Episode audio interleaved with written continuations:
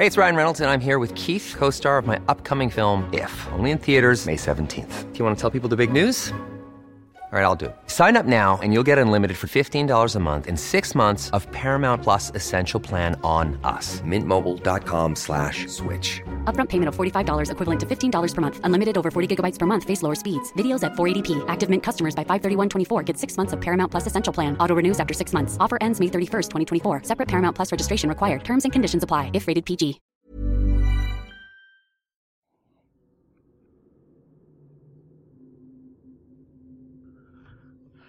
Buena audiencia de Relatos de Horror, estamos en este segundo podcast conversación y en esta ocasión tenemos como invitado especial a Eduardo Liñán.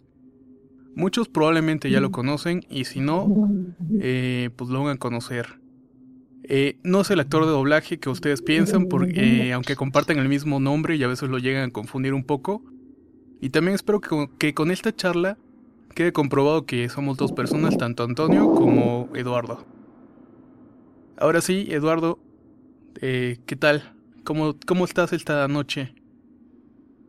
Muy bien, eh, pues me da mucho gusto que me contactes, que platiquemos. Eh, primero que nada, pues agradecerte la oportunidad a ti y a toda tu audiencia que es bastante considerable. Y pues sí, de una vez despejar las dudas que tienen muchos acerca de nuestra identidad y tú eres el que narra o el que escribe, o yo soy el que narra y el que escribe, así que, este, pues no, realmente tenemos ahí un, un acuerdo de colaboración entre los dos y parece que pues ha funcionado muy bien. De hecho, te han cogido bastante cariño y pues fuiste prácticamente el primer escritor que en el cual me apoyé, desde que por ahí checaba las historias en un grupo de relatos de Tampico, donde también colaboraste antes. Sí, de hecho yo empecé así en un principio. Yo no escribía directamente relatos eh, de miedo ni, ni, historias así de, sucesos paranormales. Eh, simplemente tenía un pasatiempo que era pues estar ahí en las páginas de Facebook y grupos. Eh, sin embargo, en la cuestión de lo paranormal y digamos que la investigación. No me considero un investigador, más bien me considero un coleccionista de historias. Ok. Tengo, actualmente por ahí preguntaron cuánta edad tengo. Bueno, tengo 43 años. eh, con esto de la cuestión paranormal, pues empecé con el interés desde los 12. Desde los 12 años empecé eh, a raíz de una experiencia personal eh, con la familia. ¿La has, narrado esa experiencia en alguno de los relatos? no, no, esa experiencia personal no la he narrado porque, pues, es, uh, digamos que personal, ¿no? Ok, muy bien. Muy es algo, pues, que involucra a la familia. Lo único que puedo decir es que eh, mi abuela en aquel entonces sufrió un, un ataque de brujería bastante serio. Y a partir de esa experiencia eh, comencé a lo que es investigar sobre el tema. Como todos saben, bueno, en aquel entonces no existía el Internet. Era mucho más complicado. Sí, no existía una lectura o un autor que se dedicara a ello o que hiciera algún tipo de investigación por lo que muchas de las eh, preguntas o muchas de las cosas paranormales pues tenías que hacerlas directamente con las personas involucradas. Entonces había que pues eh, platicar con personas que por ahí se les había parecido un fantasma o que sufrían algún eh, ataque de brujería o que se les apareció esto o aquello. Entonces lo que hacía pues era buscar a estas personas y que pues me platicaran de viva voz sus, sus experiencias y fue así como empecé a conocer más del tema. O sea, prácticamente desde los 12 años hasta tus 42, ¿me dijiste? 43. 43 años. Sí. Y sí, y sí es sí, a partir de ese momento, pues... Sí, adelante, adelante. Eh, un, un, de cazafantasmas, entre comillas, porque pues buscaba cosas, ¿no? Buscaba que el, el sitio embrujado, eh, iba a cementerios, eh, corría a otras ciudades, o sea, donde sabía que había cosas raras, pues ahí iba y pues se preguntaba con la gente, empapaba del tema y, y pues de las situaciones paranormales que ahí sucedían en esos sitios. Yo he visto por ahí Eh, tu Facebook, per- perdón que te interrumpa, que igual Sí. sigues todavía este, dándote tus vueltas por pueblitos y lugares, ¿no? Pero eso es por Sí, medio de trabajo o para visitar familia o algo así. Eh, pues involucra muchas cosas, involucra trabajo, involucra familia, involucra amistades. A través de los, de los años, eh, en mis recorridos, pues fui eh, haciendo amistades con gente que, que vivía ahí en zonas rurales. Conocí a mucha gente que se dedicaba a la hechicería, eh, conocí gente que, que sufría de, de cosas eh, como, por ejemplo, posesiones o eh, robos de alma, cosas así, cosas raras que si te las platico, pues no, no, no terminaríamos de, de, de- de- de- de contarlas todas, pero eh, hice muy buenas amistades, grandes amistades con gente que vive en entornos rurales. Y generalmente cuando quiero desconectarme de todo, pues me voy, pues corro para allá, o sea, a los sitios de la Huasteca, como le llamamos aquí, en Tampico. De hecho, es justamente en esos lugares, los pueblitos, eh, el campo, el que tiene más ese tipo de historias que son muy especiales, como las que has estado compartiendo últimamente. Tien- Sí, tienen pues es un no sé tienen qué, cierto ¿verdad? encanto. Exacto, tienen un encanto particular. Tienen cierto encanto, cierta magia. Eh, el, simplemente irte, a, por ejemplo, a un pueblito mágico o a un pueblito perdido en la sierra, este, te alimenta el espíritu. Pero aparte de eso, te, te envuelve en, en- en esa magia que tienen esos pueblos. E inevitablemente, pues llegas a conocer algún tipo de historia o leyenda local en esos sitios que corren de boca en boca y pues ya cuando tú te enteras de eso, pues regresas a tu, a tu, a tu lugar de origen y pues las platicas y pues así se riega la, la leyenda, ¿no? Se acrecenta. Así se va esparciendo poco a poco. Así es. Este, ¿crees en Dios o eres agnóstico? Por ahí preguntaron en una de las preguntas. No, sí creo en Dios, eh, creo en lo divino. Eh, la religión realmente eh, la llevo en el corazón y la practico haciendo bien al prójimo. No soy una persona que asista a iglesias. Sin embargo, las conozco la mayoría de ellas eh, por invitación, porque por curiosidad o por lo que tú quieras. Eh, he visitado varias, varias iglesias, pero no con el fin de, pertenecer a ellas, sino de conocer cuáles son sus doctrinas, cómo se mueven.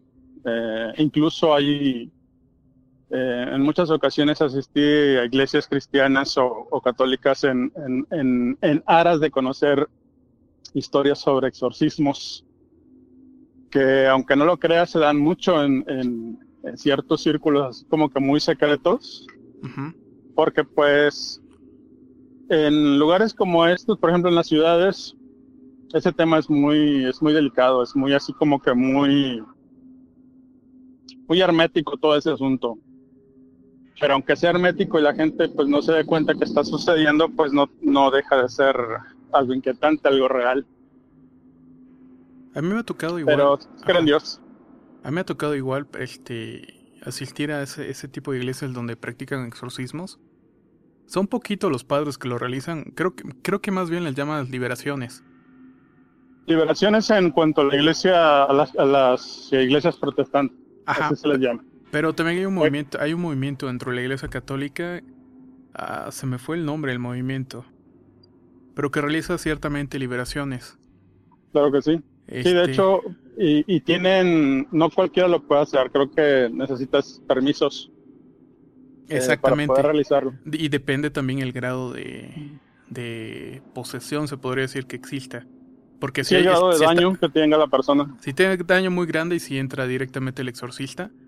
Pero sí me ha tocado. El detalle es que mucha gente cree que llega, le hacen las oraciones y ya quedó. Y No. es un proceso largo, Un bastante proceso largo. Puede durar años. Incluso eh, sé de, muchas personas, tengo testimonios en que las, las gentes realmente no se curan, digamos, por, por llamarlo de alguna forma, no se liberan. El mal sigue ahí con ellos, sigue latente, simplemente como que lo mantienen ahí aletargado y se activa de acuerdo a tus acciones o a tu entorno, eh, tu casa. Y es cuando surge el mal de nuevo. Entonces, eh, pues realmente muchas personas no, pues no se curan. Incluso hay gente que es clarividente, que se dedica a las limpias o que se dedica a la hechicería, eh, que pueden ver claramente lo que habita dentro de una persona poseída. Incluso las llegan a ver hasta con cuernos. ¿Tanto sí? Eh, sí. Las llegan a ver hasta con cuernos. Eh, el comportamiento pues obviamente es diferente. Pero sobre todo el ambiente que rodea a un poseído es lo que es realmente notable. Ahí te das cuenta cuando algo anda mal. Como por eh, ejemplo. Como por ejemplo. no sé si, si ¿Alguna vez has estado en un lugar cerrado por muchísima gente? Ajá. Eh, y de repente eh, sientes como que algo te abruma. Entonces es el calor, el humor de la gente. Sientes sofocación. Sientes que tu energía, tu espíritu se va pues cayendo. Eh, literal, se cayendo. O sea, llegas con mucha energía ahí y de repente te empiezas a sentir débil, te duele la cabeza, eh, falta el aire. Incluso hay personas hasta que llegan a ver ciertas cosas como sombras o cosas así. Lo, lo que es lo, lo tradicional eh, en, en, cuanto a lo que es el mal, pues sí lo llegan a ver. Algunas lo llegan a percibir porque son, hay personas más sensibles que otras. Sí, eso sí. Pero en general, un, digamos que un escéptico que no cree en absolutamente nada llega a un lugar eh, donde hay alguna, algún caso de posesión, inmediatamente siente el cambio de ambiente. Que será lo primero. temperatura y todo eso. Que será lo más común, ¿no? Sí.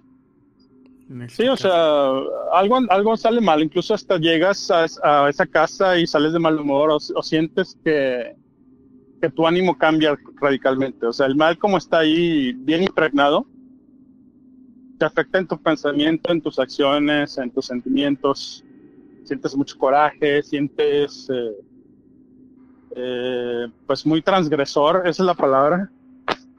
Empiezas a sentir así, pero es precisamente por lo que hay ahí en, lo que inunda el ambiente de un poseído, que es precisamente pues el mal que está ahí dentro de él. Y el detalle es que la persona también parece como si no, no, estuviera, no estuviera pasando nada malo, porque eso es lo que le pasa, ¿no? Está como si fuera algo normal, pero eso está ahí latente. Sí, o sea, es que son, son muchos casos. O sea, el poseído no solamente es de que se te meta algo adentro. O sea, el poseído, eh, el mal llega a ti de, a través del pecado. Que puede ser un comportamiento obsesivo, ¿no? Por ejemplo, la lujuria. Sí, puede ser lujuria, puede ser eh, la soberbia también entra en esos casos. O a veces el buscar eh, cosas ocultas o verdades que no deben de ser reveladas también te puede afectar. Para que una persona eh, llegue a, tener una posesión, eh, tiene que hacer los grandes pecados, ¿no? el pecado es lo que realmente te aleja de Dios. Eso es eh, algo innegable. Y mientras más lejos de Dios, pues estás más cerca del diablo es como abrir puertas, ¿no? O sea, si tú vas a una iglesia y vas a orar y vas a, vas a hacer este, pues, eh, hay penitencia y todo, pues eh, se siente cambio, se siente que, tu vida cambia. Si pasa lo mismo cuando vas y buscas lo malo, o sea, también cambia tu vida, o sea, eso es lo que mucha gente a lo mejor no, no, no entiende, o sea, ellos se imaginan que se aparece el diablo y se le mete a la persona y empieza al, evitar las cosas y eso. Y no, o sea, son, son diferentes los casos y son diferentes las situaciones que pasan en una situación de. No son iguales. Ok, ok. Al menos lo que yo he visto, eh, nunca he visto un poseído eh, que actúe de la misma manera que otro. Siempre cambia el entorno, cambia la situación, cambia la familia, cambia la persona. O sea, Es, es, es diferente cada caso, pero eh, digamos que los síntomas eh, vienen siendo los mismos, o sea, el, cambio de ambiente, la actitud de la persona, la actitud de la familia, eh, y pues muchas otras cosas que pues a lo largo del tiempo pues sí, sí he podido comprobar. Muy bien, muy bien y muy interesante también. Eh, hay una pregunta que hicieron por ahí relacionada a tanto historias de brujas y nahuales que, que has compartido. La hizo la Jole que dice, ¿por qué es, eh, solo las brujas y nahuales se les puede disparar con una bala que tenga una cruz grabada? ¿Tú que has investigado por ahí y has preguntado? Eh, ¿Por qué? Es que realmente no es tanto la bala, es eh, la santificación, de santificar algo y no es precisamente una bruja o un nahual, o sea, puede ser cualquier cosa que, esté cerca o que esté en comunión con el mal, con lo malo. Eh, cualquier objeto sacro, cualquier objeto santificado, eh, incluso las balas las puedes mojar en agua bendita o les puedes poner plata coloidal. Eh, o aceite también, ¿verdad? Exorcizado. Sí, aceite, exactamente. Las, las unges en aceite, este, eso puede afectar o puede dañar eh, a un, pues digamos que a un, a un ser paranormal, como una igual o una bruja. Eh, aquí lo que es evidente es que muchas veces cuando la gente me platica su experiencia y, me dice que, por ejemplo, en el último relato que conté sobre la lechuza, que el muchacho pues empezó a disparar con su pistola y que no le daba y que no le daba. Eh, no es realmente que no le des, o sea, que, le apuntas directamente y no le des, sino que simplemente eh, este tipo de cosas como que nublan tu vista o te hacen jugarretas mentales. Eso es, eso es la, única explicación que yo puedo darle. Eh, yo por lo tú que... a lo mejor estás viendo que, que le das y realmente le estás dando a otro lado. Ajá. Por lo que he leído también depende mucho del brujo, la bruja, del, del poder que tenga. No sé si tenga que ver algo eso también. Sí, pues es que realmente para que una una de esas cosas, una bruja, una agua llegue a ese nivel de, de, poder, tiene que tener un conocimiento pues, muy ancestral. Eh, no lo puede hacer una persona que ya, o sea, por ejemplo, hoy yo me voy a dedicar a la brujería y, voy a convertirme en Nahual mañana, pues no, o sea, se requiere de mucho, mucho tiempo, muchos conocimientos, eh, mucho de estar en contacto con, lo espiritual. Eh, cuando están en contacto con lo espiritual, sea bueno, sea malo, este, realmente logran hacer cosas pues sorprendentes. Incluso gente que, se dedica al bien, eh, pueden sanar, pueden este, cambiar la actitud de las personas de, mala a buena, etcétera. es cuestión de conocimiento y sobre todo de mucha práctica. Ok, ok. Fíjate, yo, bueno, eh, aquí curiosamente eh, había leído un libro de la zona de acá de Chiapas que mencionaba cómo curaban las balas o los rifles. No sé, no sé si te tocó que te lo contara, pero al cañón se le ve introducir un eh, cabello púbico o lo bañaban con cierto licor. No sé si te tocó que te contaran algo parecido. No, la verdad no. Se me hace muy, medio raro, ¿no? Sí, se me hace muy extraño, o sea, eh, no, yo, yo me inclino más a lo que es la santificación de los objetos. No, obviamente, pues viene sal exorcizada, aceite, agua exorcizada, todo eso puedes curar hasta incluso puedes curar las balas. Exactamente. Eh, con, aceites, con agua, con hierbas incluso. Eh, o no simplemente balas, o sea, puedes, puedes hacer curar cualquier arma como un machete, como un cuchillo. Eh, y eso te sirve no solamente como para dañar, sino también para protegerte. Exacto. O sea, los mismos elementos que usas para poder curar un cuchillo, una daga, un machete, eh, te sirven para ahuyentar pues, lo que ande por ahí alrededor de ti. Ok. Y Carla Ponce por aquí preguntó, ¿cuál es la historia que más te ha impactado? De las que te han llegado o que has este, conocido por ahí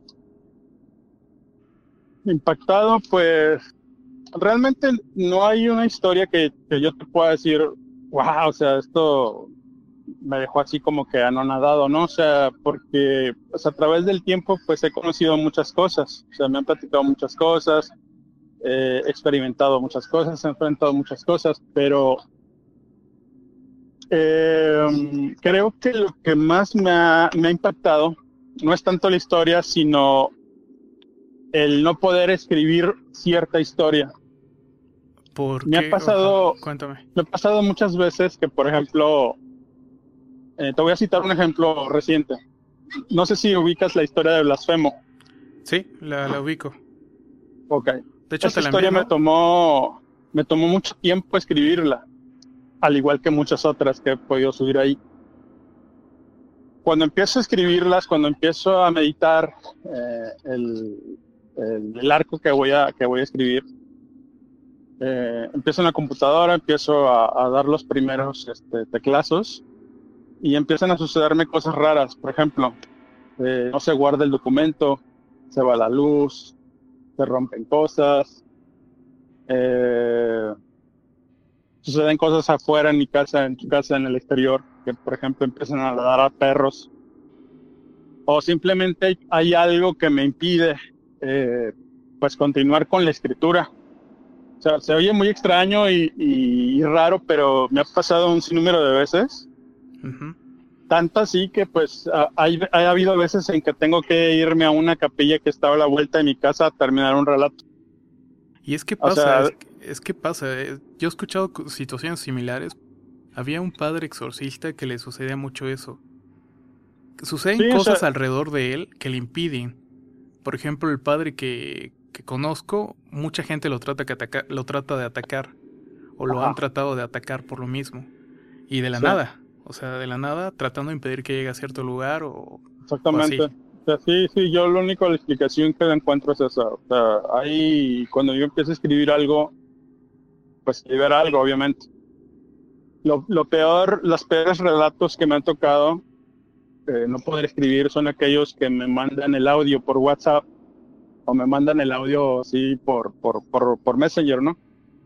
Cuando estoy escuchando el audio con la persona que está platicando el relato, eh, realmente el ambiente en mi casa se empieza a mover, o sea, empiezan a, a- a suceder ciertas cosas raras, que yo les llamaría raras, pero es precisamente por lo que tú dices, es eh, la, la energía que se libera de ese relato, pues es tan cabrona que, que, pues te impide realmente continuar o hacerlo. Ujú. Yo me inclino más a que lo malo, vamos a llamarlo en términos generales como lo malo, eh, no quiere que sea revelada cierta verdad o ciertas cosas o que sea alguna respuesta para, cierta, para ciertas personas. Me ha pasado muchas veces que un relato eh, le da la respuesta y le da la solución al problema de muchas personas que lo leen. Por ejemplo, un caso de brujería. Se enteran que a lo mejor a otra persona le está pasando lo mismo y le encuentran una explicación y le encuentran un tipo de liberación o, o alguna forma de, de hacer, de liberarse de eso y pues acuden con alguien que sepa, con un especialista, o sea, con la, con la persona que les vaya a ayudar. Entonces, eh, pues realmente relatos que me han impactado, pues no, más bien son relatos que no se me ha permitido compartirlos. Incluso hay relatos que no he podido terminar, que tienen ya meses ahí y no los he podido acabar. Y ah, ahorita Otros- Ajá, adelante. Otros relatos que, que quizá vamos a llamarlos de alguna forma que me han que me han impactado, pues son los que yo personalmente les llamo los relatos prohibidos. Que son relatos que me han contado la, la gente que, que, que incluyen crímenes reales, que incluyen eh, situaciones de riesgo con el crimen organizado, eh, rituales ver- verdaderos de, brujería, de satanismo que no puedo yo, pues obviamente revelar. Incluso situaciones con, con religiosos y religiosas que, que están atravesando algún tipo de problema con, con lo malo y, y, y suceden ciertas cosas que, que no puedo yo revelar. Entonces, esos son los relatos prohibidos, los que yo eh, pues en algún momento los, los escribo, pero pues nunca van a ver la luz porque realmente no tengo esa autorización para poderlos compartir. ¿Por qué las personas llegan a mí y me lo cuentan? Porque, como ellos mismos me han dicho, a veces a mí se me dificulta poder expresar cierta idea y cuando yo te platico cierto relato, yo me libero de, de, esa situación que yo estoy pasando. O sea, simplemente la persona que cuenta una, una mala experiencia se libera de algo. O sea, no sé si te ha pasado a ti. Fíjate que, bueno, eh, te quería preguntar ahorita que me estás comentando todo esto, eh, ¿cómo haces para protegerte entonces? Porque la, la carga que tienes, por lo visto, sí es bastante pesada en tu, ¿En mi entorno? En tu entorno, exactamente. A mí no me pasa nada de eso, sinceramente. Pese a estar narrándolo, este, no. O sea, no siento así como que esa, esa carga.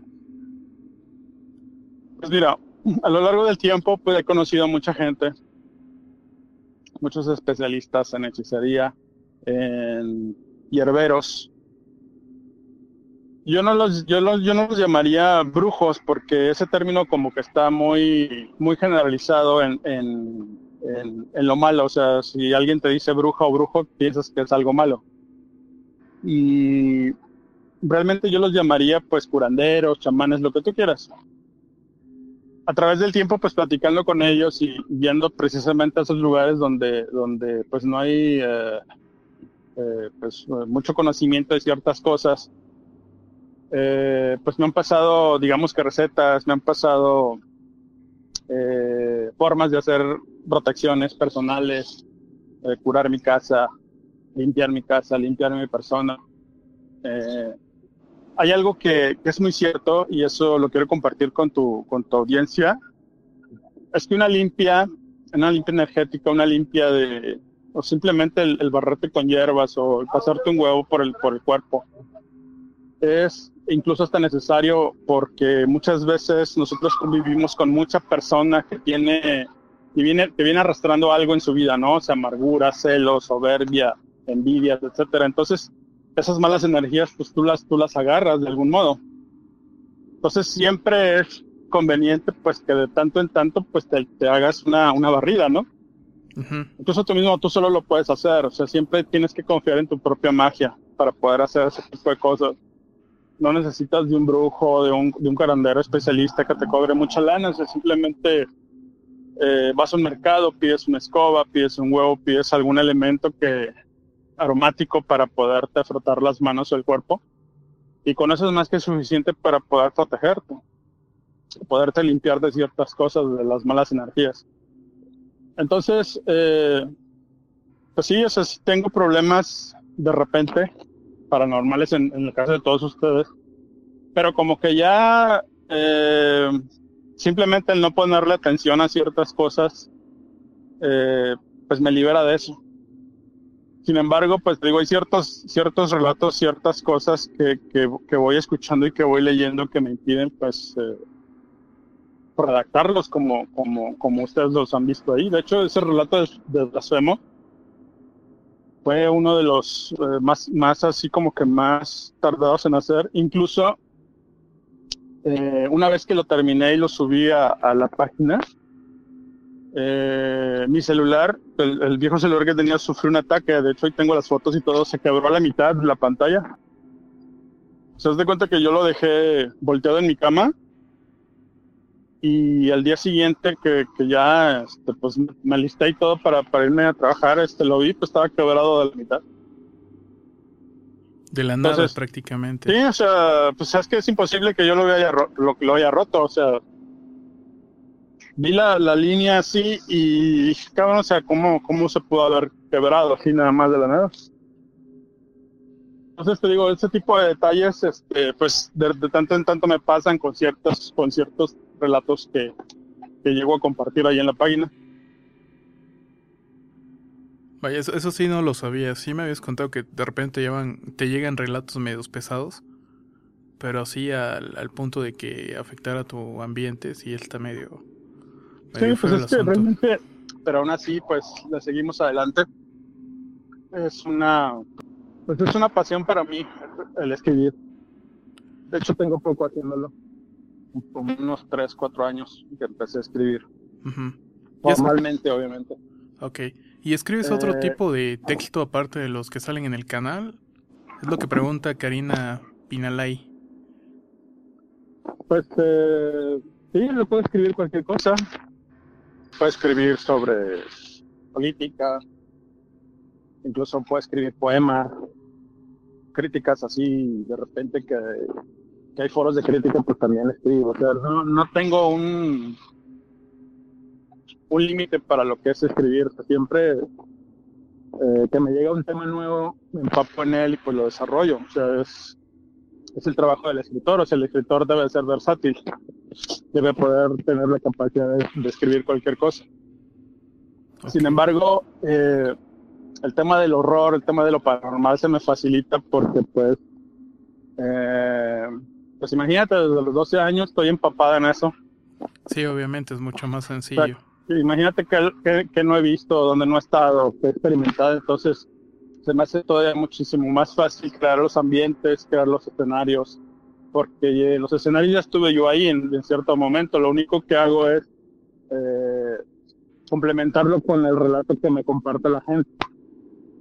Sí, entonces obviamente una persona que vive en, una, un entorno rural, pues ya en los entornos rurales ya los conozco, ya sé cómo, cómo se vive ahí, cómo se respira, cómo se come, eh, qué brujos viven, eh, qué males pueden tener ahí, etcétera. O sea, ya más o menos eh, me doy la idea.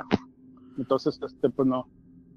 En cuanto a lo que es el tema de lo paranormal, pues no, no me dificulta mucho. El- Ese sí es complicado para mí, pero no tanto por el tema, sino por y hasta me va, me va a dar pena decirlo porque no quiero desalentar a la gente que luego me manda cosas, pero el adaptar un relato no solamente tiene que ver con, con desarrollar la historia, sino también con entender las palabras, tomar las palabras que luego escriben y entender la idea que, que ellos me quieren transmitir, porque es difícil, o sea, para alguien que no tiene un, conocimiento de, de, de sobre cómo expresar sus ideas, pues ellos escriben la historia como, les- como Dios les da a entender, pero sí tienes que ser muy meticuloso y sobre todo empático con la persona que te está compartiendo su experiencia Exacto. en entender lo que te quiere decir, aunque no sean las palabras correctas.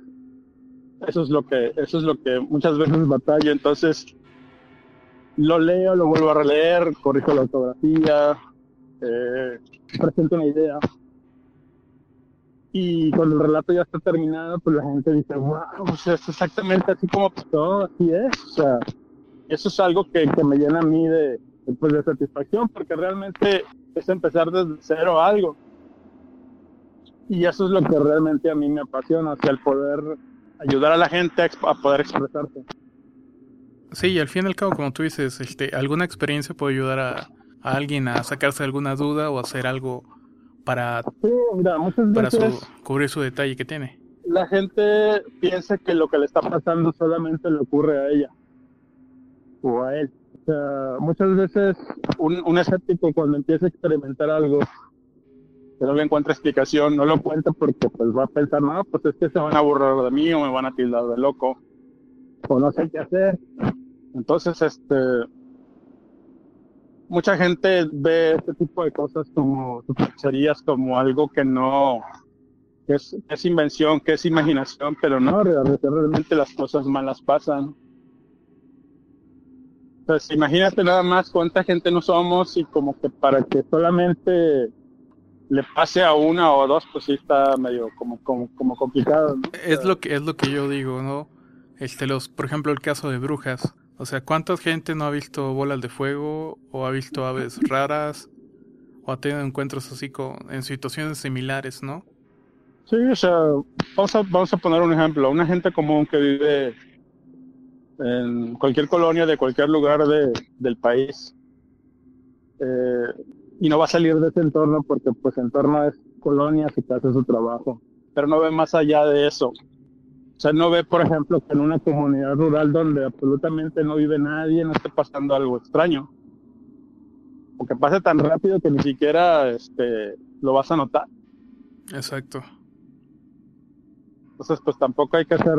Yo, yo les digo a las personas que, hay que ser tan soberbios de decir, eso no existe, eso no pasa porque a mí no me ha pasado, pues eh, sí, está muy, muy aventurado el decirlo. A mí no me ha pasado nada feo, pero igual no dudo, o sea, prácticamente con lo que he escuchado, con lo que me han contado, o sea, o sea, no cabe duda de que existen ese tipo de cosas. Es que fíjate que hay gentes que son más susceptibles que otras. Es, eh, no sé si, no, es un talento, es más bien un, eh, no, no sé cómo llamarlo, pero hay muchas personas que, por ejemplo, pueden, pueden percibir eh, cosas que otras personas no pueden. Por ejemplo, en una canción.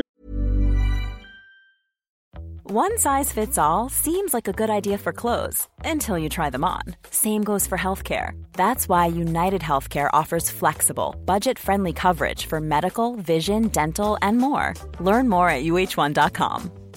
Spring is my favorite time to start a new workout routine. With the weather warming up, it feels easier to get into the rhythm of things. Whether you have 20 minutes or an hour for a Pilates class or outdoor guided walk, Peloton has everything you need to help you get going. Get a head start on summer with Peloton at onepeloton.com. En una, en una obra, en una, en una obra de pintura, algo así, o sea, no todos tienen las mismas capacidades, pues. Entonces, a lo mejor tú no tienes oído musical, pero otra persona sí tiene esa, esa, ese don, este, ese instinto. Entonces, ¿qué te hace pensar que, otro, que una persona que, que, vive a tu lado, un vecino o alguien que tú conoces, no tenga la capacidad de ver eh, energías buenas o malas que andan allá alrededor? Exactamente. Incluso, eh, tú puedes ver un fantasma porque me han platicado, tú puedes ver un fantasma y tú puedes ver a una persona que está caminando hacia ti la vez normal, pero realmente no está viva esa persona, o sea, es, es, realmente la impresión de lo que de lo que quedó en vida, o sea, es un, un fantasma prácticamente. Uh -huh. Los fantasmas se ven de diferente manera, o sea, no, no, no creas que nada más es así como que blanco vaporoso, grisáceo o negro, negro de humo. También se ven reales, o sea, se ven con su ropa, con su piel, con su cuerpo, con sus piernas. Tú las ves y dices, no, pues es una persona cualquiera, pero realmente no es así. O sea, prácticamente podría pasar como una... Podría estar platicando con un fantasma. Sí, o sea, ¿cuántos, cuántos, ¿cuántos relatos no has platicado tú, por ejemplo, de gente que muere? Y la gente los ve y platica con ellos y luego después se enteran que están realmente muertos. Uh -huh. O que ya tienen tiempo de muerto y realmente no se enteraron hasta el momento que se los dijeron. Sí, eso pasa eso mucho, sí por ejemplo, en los velorios o con gente que tiene accidentes y que los amigos, los, los familiares lo ven, platican con ellos eh, o, o, o, conviven. Incluso hay, hay, gente que dice que, que, que los ha visto hasta tomar cosas y comer cosas y realmente después se enteran que pues esas personas ya fallecieron. Y sí. cuando ya entra, te entra ahí el temor, ¿no? Se te entra ahí el que, yo tuve contacto con un fantasma.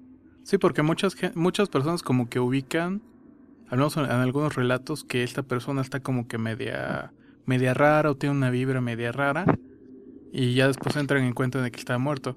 Pero sí hay gente que ni siquiera este, piensa en eso hasta que después le dicen, ¿sabes qué? Fulanito está, o sea, lleva meses muerto, ¿no? Sí, de hecho, a hubo un caso que me, que me, que me contaron que me dejó pues, realmente meditando en eso que te estoy platicando.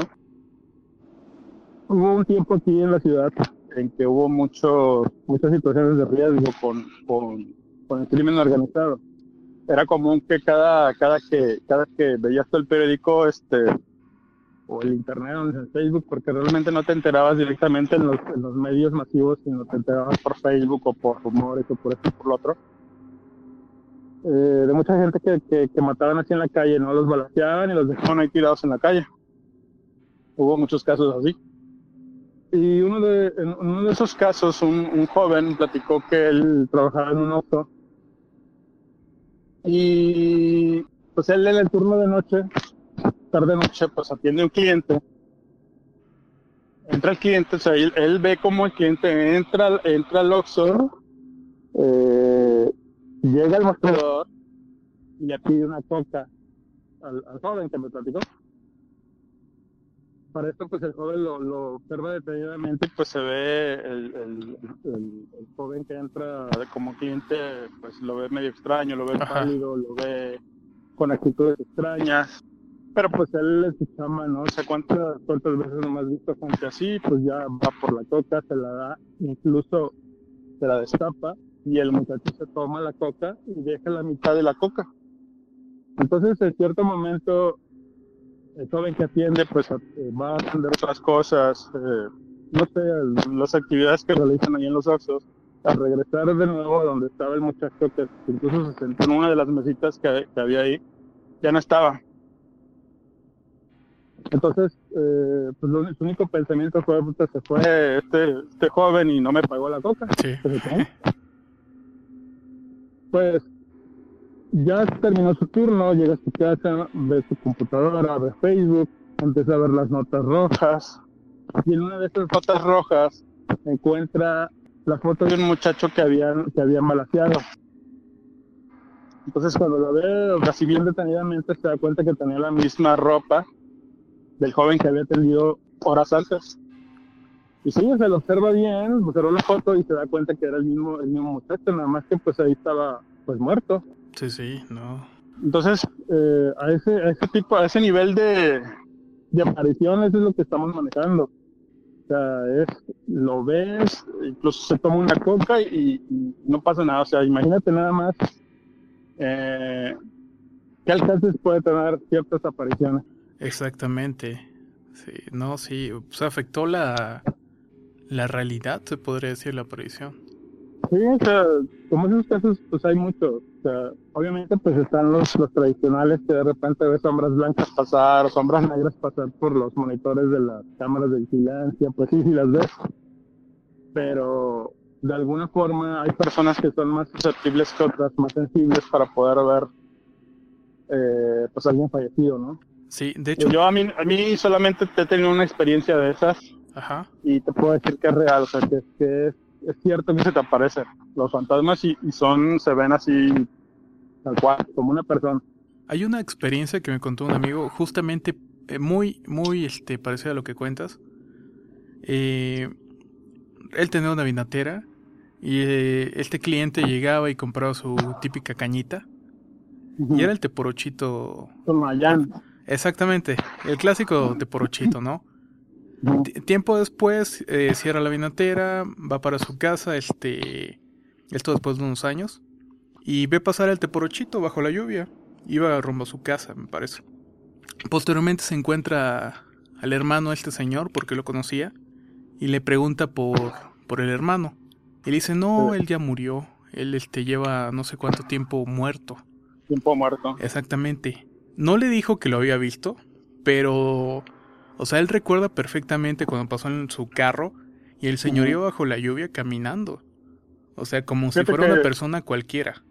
Ese momento, ese momento cuando te dicen eso, es lo que me gusta captar en los relatos que escribo. O sea, el, el sentimiento, el bajón de sangre, el que se te abre el piso, el escalofrío que sientes, eso es lo que me gusta plasmar en cada relato. O sea, las sensaciones, el sentimiento que sientes cuando te enteras que tuviste contacto con algo extraño, es realmente lo que, lo que nos llama la atención a los que nos gustan este tipo de temas. O sea, ese tipo de adrenalina no le iguala nada. No, y, el, y este, este amigo que tengo es muy sensible a ese tipo de cosas. O sea, le ha pasado eso, le ha pasado que de repente acostado de la nada aparezca una niña a su lado. O sea, y de repente se, desaparezca. O sea, este, son cosillas así, perdón, muy, muy, muy marcadas que le han sucedido a él. Fíjate que, bueno, no sé si te puedo contar una experiencia personal con, respecto a eso. Adelante, adelante. Eh, yo cuando era estudiante, ya hace algunos años, yo iba a tecnológico, a estudiar aquí el tecnológico que está aquí en Ciudad Madera. En ese entonces, pues yo, este, pues ya estaba ya empapado en el tema de lo paranormal, eh, hacía recorridos, eh, platicaba con mucha gente que, que había tenido experiencias, pero realmente nunca tuve una, una experiencia como esta que, que, estamos platicando, ¿no? De los fantasmas. Entonces, eh, yo siempre he tenido respeto a, lo que es el tema de la muerte, la muerte física y la muerte eh, espiritual. Ajá.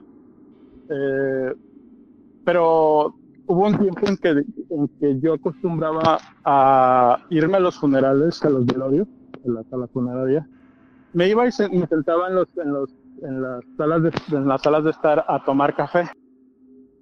obviamente, cuando, cuando alguien fallece, pues ya sabes, ¿no? Ponen su cafecito, su pan, su refresco, ¿no? O sea, los, los, los deudos. Y pues a mí se me hacía fácil decir, bueno, pues voy a tomarme un café. Y así iba, ¿no? Me sentaba, este, observaba a las personas, escuchaba eh, muchas eh, historias sobre la gente que, había fallecido, cómo era su vida, eh, su entorno, su familia, los problemas que tenía, etcétera. Y las últimas veces, o bueno, más bien la última vez que hice eso, fue en un fin de cursos que tuve este, pues, allí en lo que es la carrera que, estudié en el TEC. Entonces hubo una fiesta, una fiesta en la casa de un compañero, a la que asistimos todos, me acuerdo que era un viernes. Y pues la fiesta acabó, ¿qué te gusta? Dos, tres de la mañana, este, pues ya andábamos algo así como que tomados y eso. Entonces, eh, pues muchos de mis, de mis compañeros empezaron a irse a sus casas porque pues obvio todos vivían por ahí cerca, yo también vivía, pues no tan cerca, pero casi siempre acostumbraba a caminar de ahí del, del de Madera a mi casa, que son, pues es un tramo largo, pero pues no se me hacía tan, tan largo. Entonces, entre el TEC de Madero y mi casa había una funeraria, se llama Funerales Madero. Una funeraria muy, muy, muy vieja, muy antigua que, está aquí en, en, la ciudad. Ajá. Y pues te digo, ya era, ya era de madrugada. Paso a la funeraria y veo que están velando a alguien pero lejos de lo que pudiera parecerse que había mucha gente hacia afuera, pues no, obviamente por, el horario y porque eh, generalmente, pues eh, tú, pasas por ahí, ves cerrado, pero pues, yo me, me, atreví a meterme y pues sí estaban velando dos personas. Una señora que solamente estaban tres personas en su, en su capilla y un señor y te digo porque que era un señor porque yo leí en, la entrada, ya ves que ponen una pizarra y ponen ahí el nombre de la persona que falleció y en qué capilla está y dónde lo van a, enterrar y eso, ¿no? Entonces pues ya me di cuenta que era una, una mujer y un, y un, hombre. Y pues yo me fui a la capilla donde estaba el señor. Y dije, no, pues me voy a sentar, voy a tomarme algo, una coca, voy a estar en la clima. Hasta eso las capillas tenían su clima y todo, ¿no? sí. Entro y veo a una señora dormida, a un joven que estaba ahí en un, en una, como en un sillón.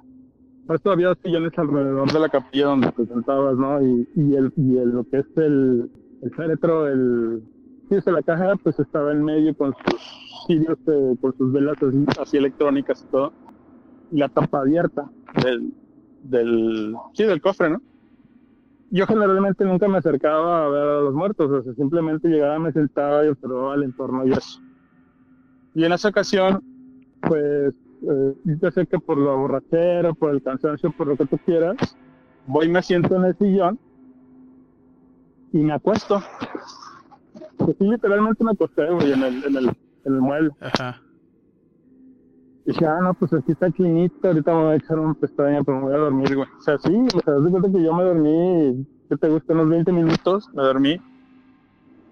Pero de alguna forma yo estaba consciente. O sea, yo, yo escuchaba el sistema del clima, escuchaba los, los, eh, los del muchacho que estaba ahí a un lado, eh, los murmullos de las personas que estaban afuera, de, en, la calle, los carros pasar y de repente siento que alguien se sienta en mis pies, güey. O sea, yo sentí que alguien se sentó en el mueble y lo que hago es recoger los pies sin despertarme, o sea, sin, ni siquiera este, mirar quién se había sentado. Y de repente empiezo a sentir mucho frío, cabrón. un frío que me empezó como a calar, como a molestar. O sea, no era, no era, no frío típico de él. Sí, sí, no te sé explicar la sensación de frío, eh, de frío de un clima muy helado a un frío que, que de repente sientes que, que la temperatura cambia así radicalmente, pues sí cambió. Entonces, ya cuando sentí que el frío me molestó, lo que hago es levantar la cabeza y me fijé que, que se había sentado un señor en- a mis pies. Señor así como ya grande, con un traje color azul marino, una corbata roja. Y el señor pues estaba sentadito, así bien acomodadito ahí en el mueble, mirando hacia afuera. Todo el tiempo estuvo mirando hacia afuera. Sino que yo lo que hago es eh, voltearme. Eh, yo estaba acostado, me acuerdo, incluso estaba recargado sobre mi, mi brazo derecho. Lo que hago es voltearme hacia el lado izquierdo y en ese momento siento que el señor se levanta del asiento y se sale de la capilla. No sé, en ese momento fueron yo creo que dos segundos en que algo no, no me pareció como que algo estaba normal, sino que me levanta chinga Ujú. y y digo, no, pues ya, ya es hora de ir, ya eran como las 3 de la mañana. Dije, no, pues ya mejor me voy a mi casa, que me hago aquí, o sea, Ajá. y lo, y lo que nunca hago, güey, antes de salir me acerco al féretro a ver al muerto. ¿Y quién crees que era el muerto, güey? El mismo señor. el mismo señor. Estaba ahí el viejito, en su, ahí, con su, con su gesto así ya, con su cara pálida, el mismo traje azul marino, la misma corbata roja.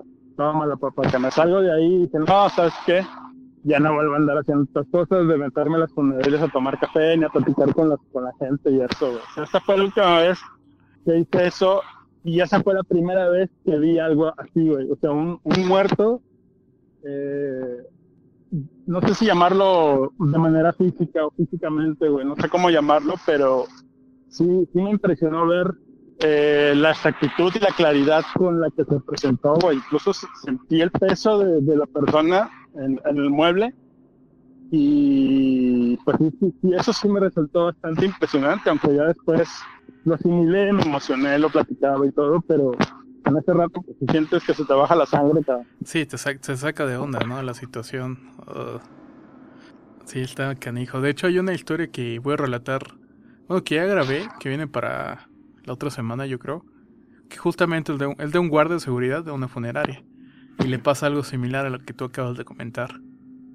Sí, fíjate que esas historias sobre morgues y funerarias son muy buenas, nada más que eh, las dejé subir, ya sabes, por un problema que hubo ahí de derechos Sí, de autor, sí, pero sí, Y aparte están Eh, también un poco fu- fuertes. YouTube como que las...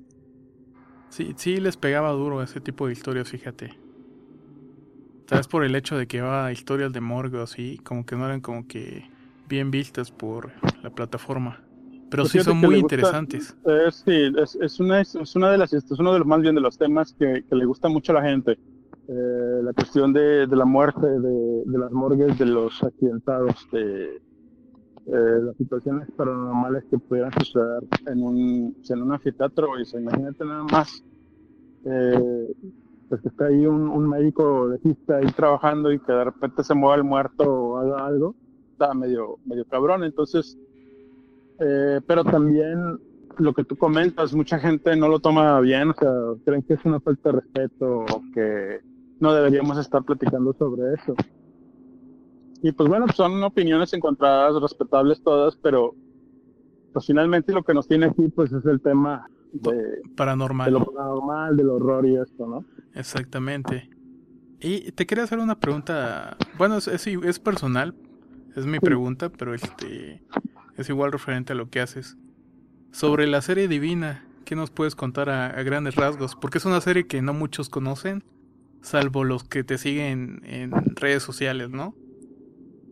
La sigan en Facebook. Exactamente, porque no, no puedo pu- publicar ese tipo de relatos por acá. Divina, este, marcó un antes y un después en, en lo que es mi narrativa original de relatos de horror. Eh, son relatos que son específicamente explícitos, con lenguaje explícito, pornografía, erotismo, eh, tortura y aparte mezclados con el tema del horror. eh, de alguna forma yo la primer, la primer relato que escribí de ella, dije, no, me van a mentar la madre, o sea, va a haber un, un relajo, van a, aquí a clausurar el negocio y todo. Pero a la gente le gustó, sobre todo el público femenino, es una de, de, las de las, de las eh, historias o, temas que, más les gusta y lo piden, y, cuando divina, y cuando sale divina, y quiero leer a divina, y eso, y pues es una, una, digamos, revelación, porque no había yo escrito algo como eso antes. Y sin embargo siempre tuve la tentación de poder compartir un legado de esta persona, de Carmen Aitana Treviño, que es eh, la autora de estos. Sí, por, sí es lo que te iba a preguntar, porque es, es una, es una, ella es la, e, ella es, es, una de las personas que te colaborado con las historias, ¿no? Con las experiencias. Sí, todas esas historias están contenidas en un diario. Eh, bueno, estaban porque ya el diario ya lo, lo digitalicé y todo. Pero eh, ya me voy a ahondar más en temas más personales. Ella, eh, Carmen, fue una novia que tuve hace algunos años, eh, que era escritora. Y ella escribió en, este diario pues muchas experiencias o muchas cosas que, había experimentado mientras estuvo viviendo en Veracruz, eh, específicamente en Boca del Río. Entonces, eh, ella mi pareja, pues nosotros, yo, eh, pues platicaba mucho con ella y le, daba ciertos consejillos ahí como para que pudiera plasmar sus ideas en un, en un papel y pues totalmente funcionó, o sea, el diario de ella pues, es, pues estuvo muy eh, lleno de historias de ese tipo, de tipo erótico, ella escribía este, historias eróticas. Entonces cuando pues terminamos y ella pues desafortunadamente falleció. Eh, pues su único legado, su única, digamos, su única herencia pues fue ese diario. Y en cierto momento yo lo empecé a ojear, lo empecé a leer, empecé a leer, empecé a leer. Y tuve la idea de poder eh, redactar esos escritos uh, muy a, a, mi estilo, ¿no? Sí, sí, sí. Y empecé a escribir, los reescribí uno y otro y otro y otro hasta que por fin tuve un buen boche de esos tipos de relatos y comencé a subirlos. ¿Cuántos van? Creo que van más de 10, ¿no? Como 13, tal vez. Publicados llevo 13, pero escritos tengo como 30 más o menos. Wow, ya sí son varios.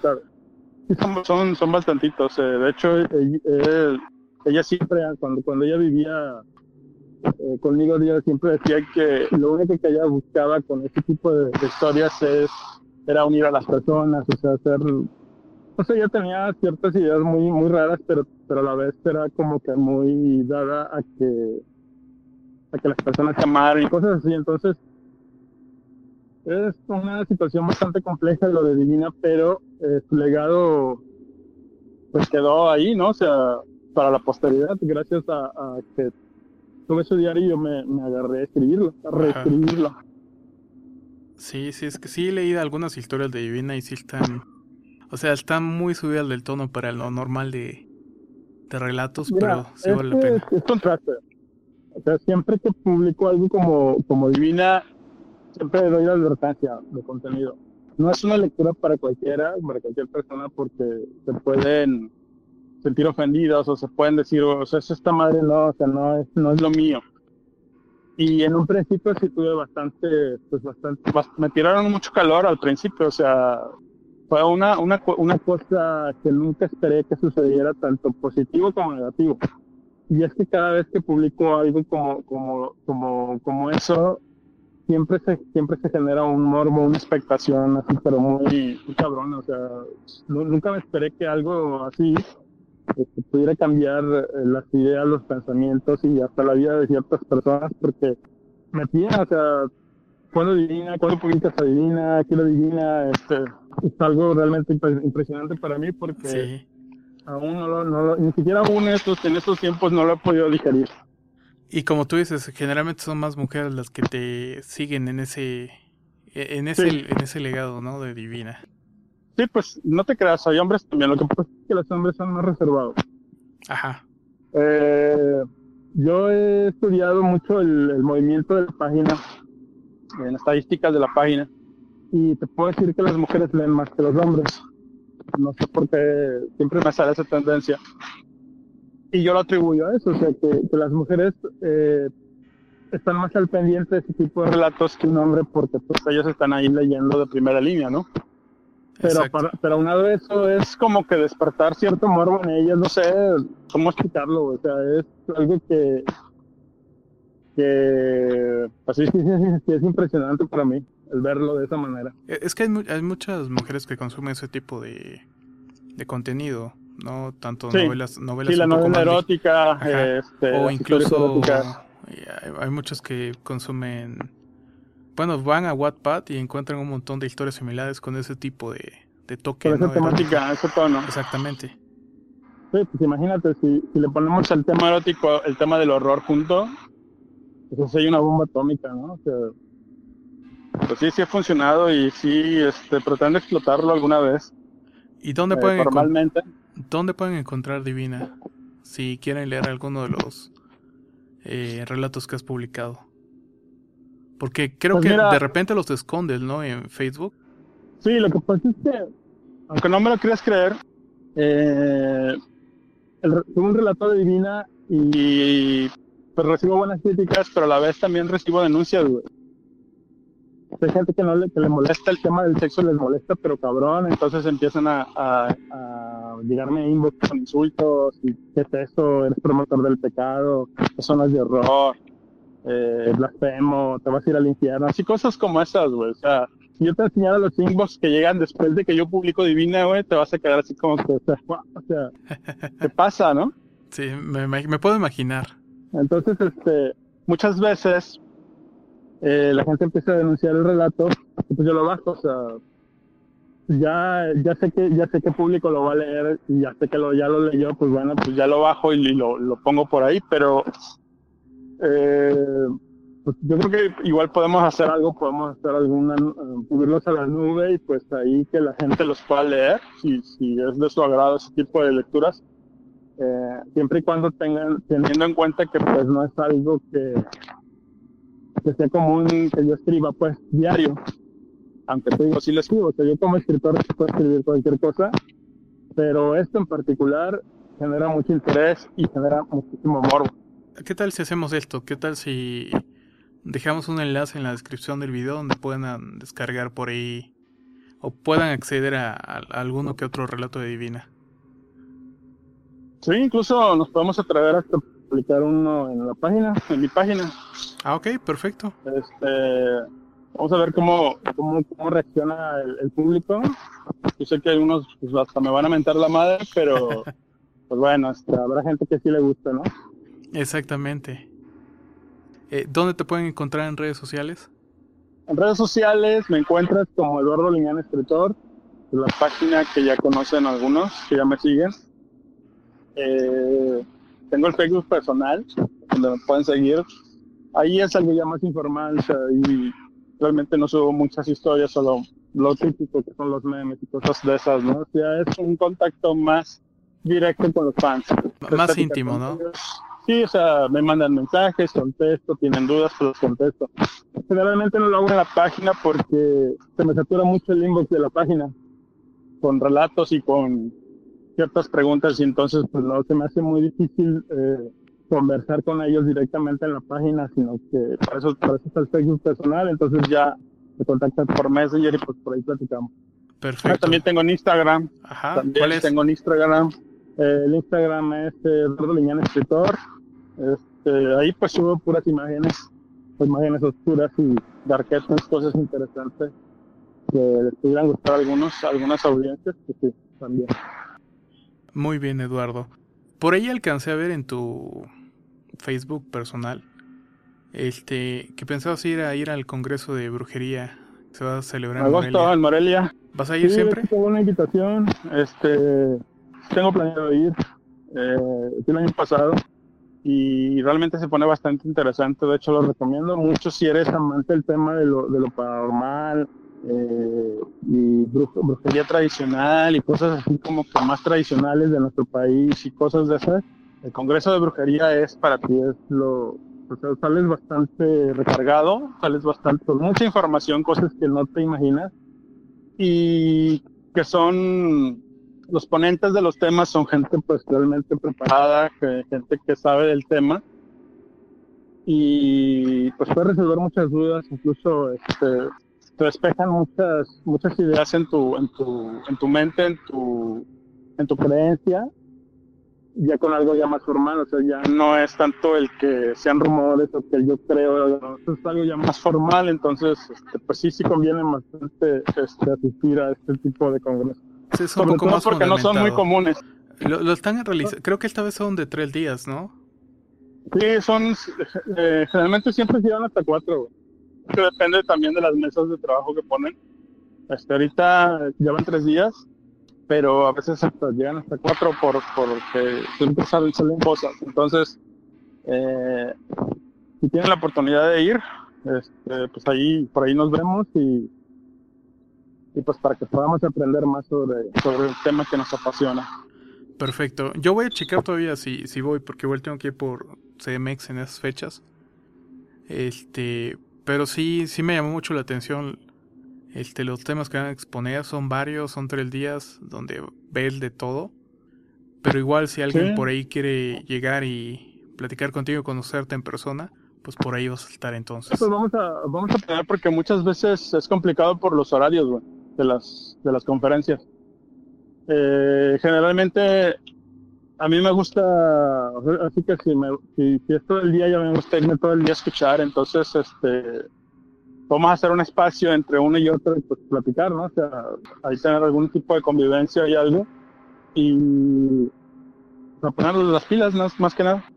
Mi presencia no es tan segura, pero tú sí vas a ir y pues si quieres igual nos organizamos y por ahí este... Sí, pues mientras no pasen imprevistos, pues ya sabes que ahí está la... Exactamente. es que uno dice y luego al final de la historia siempre pasan cosas que nos impiden ir, pero voy a hacer el esfuerzo por ir.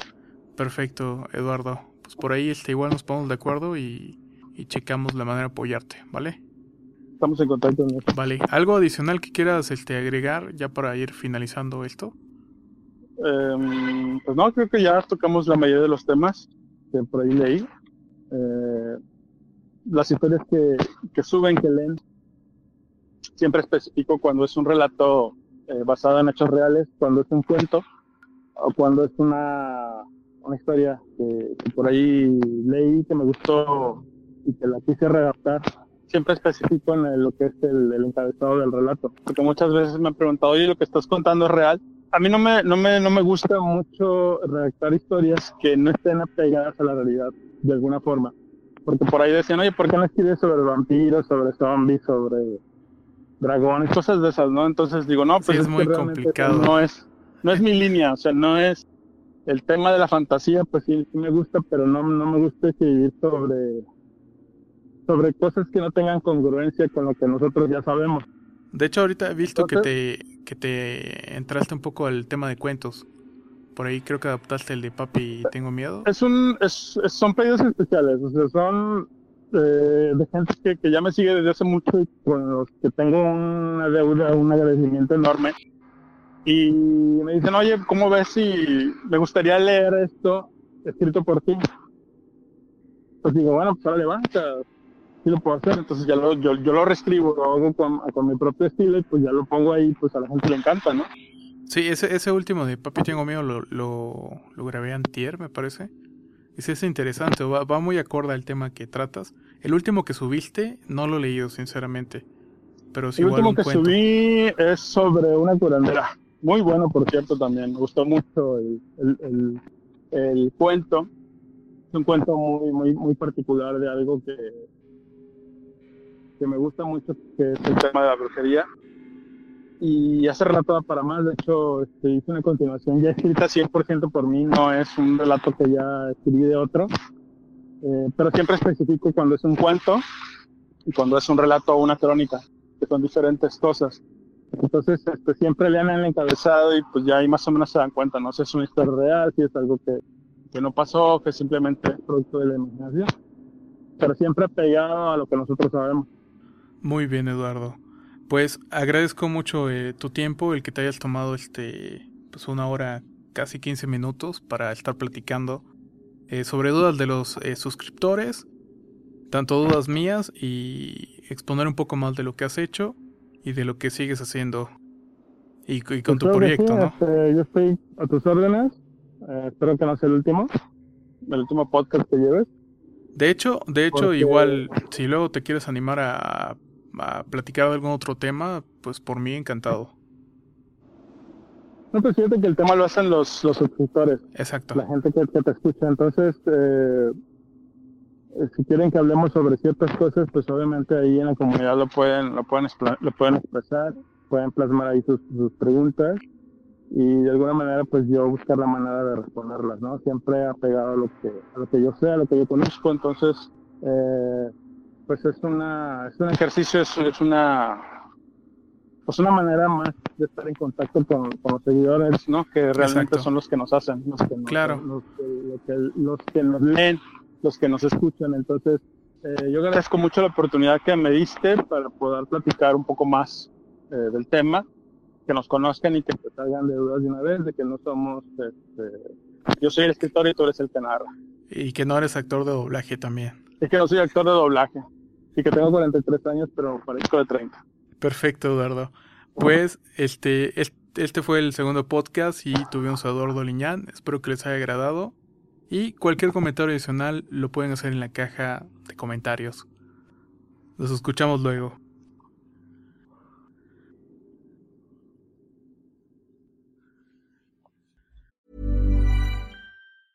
Hi, I'm Daniel, founder of Pretty Litter. Did you know cats tend to hide symptoms of sickness and pain? I learned this the hard way after losing my cat, Gingy. So I created Pretty Litter, a health monitoring litter that helps detect early signs of illness by changing colors, saving you money and potentially your cat's life. Pretty Litter is veterinarian developed, and it's the easiest way to keep tabs on your fur baby's health right at home. Go to prettylitter.com and use code ACAST for 20% off your first order and a free cat toy. Terms and conditions apply. See site for details.